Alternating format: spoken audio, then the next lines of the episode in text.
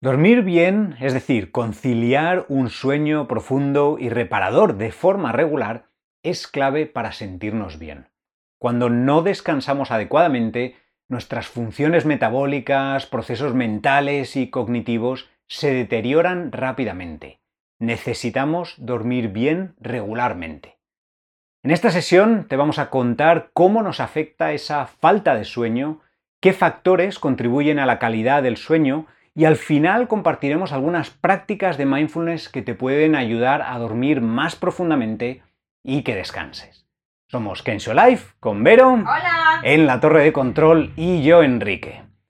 Si quieres profundizar y aprender más sobre cómo puedes dormir mejor, tenemos ahora disponible un curso que puedes hacer tanto presencial si estás en Madrid como online si estás en cualquier otro sitio del mundo y en el que encontrarás una gran cantidad de técnicas y recomendaciones prácticas para tener una buena higiene del sueño y mejorar la calidad de tu descanso.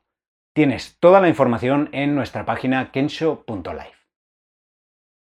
En 1964, Randy Gardner, que tenía entonces 17 años, participó en un experimento donde consiguió mantenerse despierto durante 264 horas 11 días.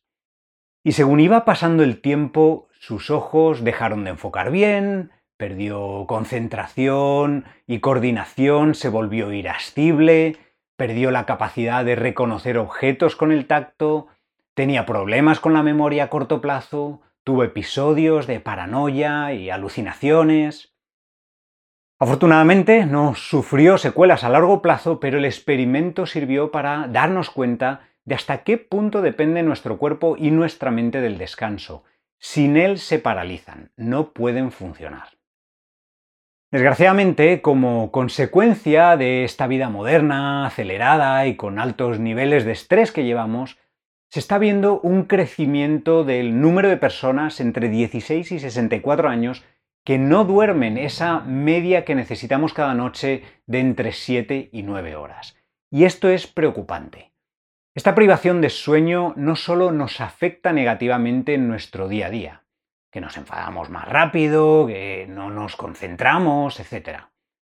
Si no se controla en el largo plazo, nos puede llevar a estados continuos de ansiedad, de depresión y contribuye a aumentar el riesgo de sufrir enfermedades como la demencia y el Alzheimer.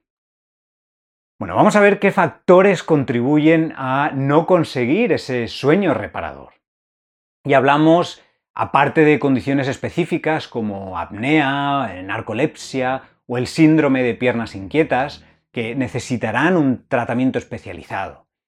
En primer lugar está la genética, es decir, nuestra capacidad de conciliar el sueño por defecto. Y esto es un poco lo que hay, lo que viene de fábrica, y que hace que haya gente que de forma natural tenga un sueño más ligero o que duerman como un tronco y no podemos hacer mucho al respecto. En cuanto a las cosas que sí podemos controlar está el entorno. Y aquí incluimos todo desde la luz, los ruidos, el tipo de cama y colchón, las sábanas, la almohada, la humedad, la temperatura, la pareja, los hijos y también las rutinas que desarrollamos antes de irnos a dormir, el ver la tele hasta tarde, usar el móvil, etc. Todas estas cosas tienen un impacto en la calidad de nuestro sueño. Y mientras que por sí solas muchas no son determinantes, todas afectan. Y a veces son cosas de las que no nos damos ni cuenta las que más nos pueden estar afectando, como por ejemplo dejar luces intensas encendidas hasta justo antes de irnos a dormir, en lugar de ir apagando y disminuyendo la intensidad de la luz que nos llega. Bueno, todas estas cositas afectan. Otro factor muy importante es la dieta, y no solo el que tengamos una dieta sana y equilibrada, sino cuándo comemos y cuándo bebemos. Yo, por ejemplo, sé que no puedo tomar un café después de las 4 o las 5 de la tarde, porque no voy a dormir bien. Los efectos de la cafeína se mantienen en el cuerpo durante horas después de consumirla. O por ejemplo, tampoco es recomendable cenar demasiado pesado ni muy tarde, porque se van a activar procesos metabólicos en el cuerpo que van en contra de los procesos que nos inducen al sueño. todo lo que comemos y bebemos, la cantidad y cuándo lo hacemos va a afectar a cómo dormimos, a la calidad de ese sueño. Y por último, otra serie de factores claves se refieren a nuestro estado anímico y especialmente a nuestros niveles de estrés. Es indudable que cuando tenemos una experiencia o estamos viviendo una situación muy estresante nos quita el sueño. Y esto por supuesto no hace más que agravar la situación.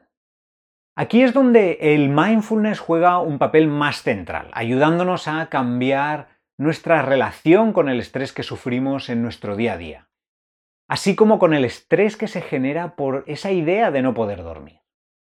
La práctica del mindfulness y de la meditación nos ayuda principalmente a suavizar esa fricción, esa reactividad, ese rechazo que nos provocan las situaciones de estrés, así como la idea de no poder dormir. Entonces nuestra primera recomendación, por supuesto, es meditar y practicar mindfulness de forma regular.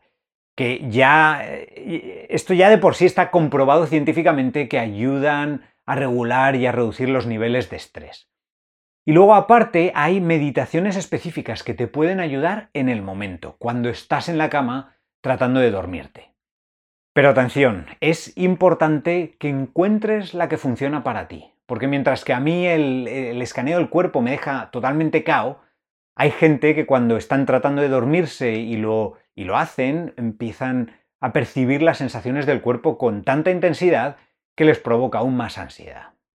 Entonces nosotros recomendamos probar distintas meditaciones varias veces y así ver cuál o cuáles son las que a ti te funcionan. Entre las que van bien a mucha gente están el escaneo del cuerpo, eh, la meditación de la respiración, la meditación de gratitud y la meditación de buenos deseos. Esta última que también se puede hacer en una versión centrada en la autocompasión. Os dejamos enlaces a todas ellas en la descripción. Lo importante de todo esto es entender que hay un montón de cosas, de factores que afectan a nuestro sueño y sobre las que tenemos cierto grado de control, que podemos ajustar o practicar para que nos ayuden a dormir mejor, a tener ese descanso reparador que necesitamos.